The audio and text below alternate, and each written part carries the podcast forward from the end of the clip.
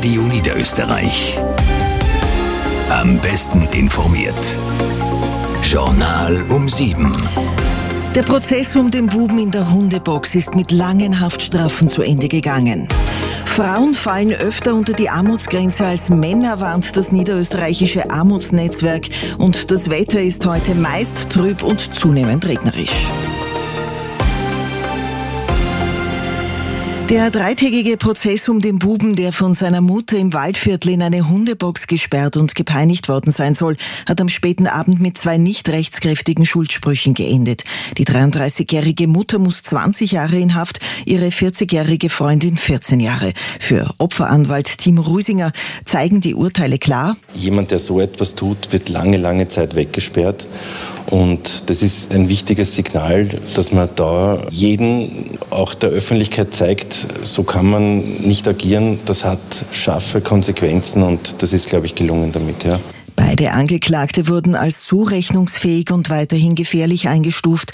Deshalb sollen die Frauen in einem forensisch-therapeutischen Zentrum untergebracht werden. Der russische Kreml-Kritiker Alexei Nawalny soll heute in Moskau beigesetzt werden. Davor ist ein Trauergottesdienst geplant. Die Organisatoren befürchten, dass die Polizei massiv gegen die Trauergäste vorgeht, fordern die Menschen aber trotzdem auf, zahlreich zu erscheinen. Paul Huimer berichtet. Vor dem kleinen Moskauer Friedhof, wo Alexei Nawalny in wenigen Stunden seine letzte Ruhe finden soll, haben sich seit Tagen Sicherheitskräfte in Stellung gebracht. Jeder, der ein- und ausgeht, wird streng kontrolliert. Rund um das Areal wurden mehrere Überwachungskameras installiert. Nawalnys Team erwartet eine massive Polizeipräsenz vor der Beerdigung. Gäste sollen möglichst früh anreisen, da befürchtet wird, dass Uniformierte den Anhängern des Kreml-Gegners den Zugang versperren könnten. Berichten zufolge haben die Behörden tagelang versucht, eine öffentliche Abschiedsfeier für Nawalny zu verhindern. Unbekannte hätten zuletzt Bestattungsunternehmen gedroht, es sei unmöglich gewesen, einen Leichenwagen zu organisieren, sagt eine Nawalny-Sprecherin. Die Menschen sollen sich davon aber nicht einschüchtern lassen, heißt es in einer Stellungnahme, und möglichst zahlreich erscheinen. Immer noch stehen Frauen vor vielen Hürden, um selbst finanziell abgesichert zu sein. Deshalb sind sie auch stärker gefährdet, unter die Armutsgrenze zu fallen, warnt das niederösterreichische Armutsnetzwerk. Das zeigt sich vor allem in der Pension, wo Frauen im Schnitt um 51 Prozent weniger bekommen als Männer. Sarah Prankel informiert. Es sind viele Hürden, vor denen Frauen stehen, um sozial und finanziell abgesichert zu sein, so das niederösterreichische Armutsnetzwerk. Frauen seien am Arbeitsmarkt strukturell benachteiligt. Oft müssen sie Kinder betreuen, Angehörige pflegen und im Haushalt arbeiten.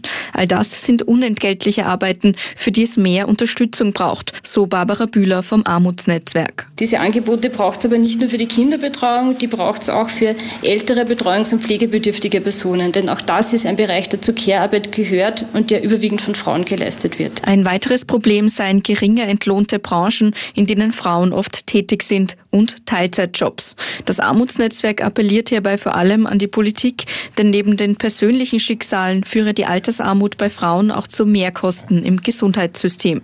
Im Kampf gegen den zunehmenden Bodenverbrauch haben sich gestern die Zuständigen aller neuen Landesregierungen getroffen und eine österreichweite Bodenstrategie beschlossen. Allerdings ohne die von der Regierung geforderte Beschränkung auf zweieinhalb Hektar Bodenverbrauch pro Tag. Ursula Köhler berichtet. Die Bodenstrategie mit der Beschränkung des Bodenverbrauchs scheitert seit längerem am Widerstand der Länder. Die haben in Linz jetzt eine eigene Bodenstrategie beschlossen, ohne Bund und auch ohne der geforderten Beschränkung des Bodenverbrauchs auf zweieinhalb Hektar täglich. Die Diskussion über abstrakte Zahlen schützt noch keinen einzigen Quadratmeter Boden. Mit dieser österreichischen Bodenstrategie haben wir uns ein Maßnahmenbündel vorgelegt, das uns alle massiv fordert. 44 ganz konkrete Maßnahmen, die von Experten, Expertinnen ausgearbeitet worden sind. Sagt Niederösterreichs Landeshauptfrau Stellvertreter Stefan Pernkopf. Die Grünen betonen, die eigentlich zuständige österreichische Raumordnungskonferenz sei nicht eingebunden gewesen. Landwirtschaftsminister Totschnig findet lobende Worte für die Bodenstrategie der Länder. Länder.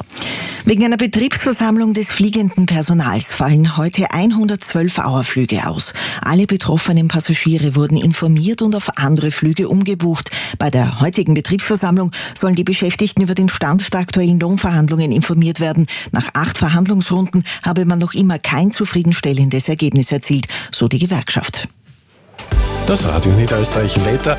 Trüb, aber mild ist es jetzt in der Früh.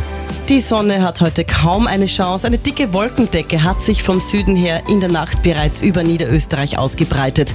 St. Pölten und Amstetten, da messen wir 9 Grad, Poisdorf und Wiener Neustadt 7, Zwettl 3 Grad. Bedeckt ist es auch in den anderen Bundesländern. Wien und Graz 8 Grad, Eisenstadt 9, Linz und Klagenfurt 7, Bregenz 6, Innsbruck 5, Salzburg 2 Grad. Heute bleibt es im ganzen Land trüb. Jetzt in der Früh ist es noch überall trocken. Ab Mittag breit breitet sich dann aber auch von Süden her Regen aus. Es hat 7 bis maximal 14 Grad. Morgen ist es freundlicher und tagsüber mit 4 bis 16 Grad sehr mild. Zuerst ist es trüb, im Tagesverlauf ist auch immer mehr Sonne mit dabei. Meist bleibt es trocken.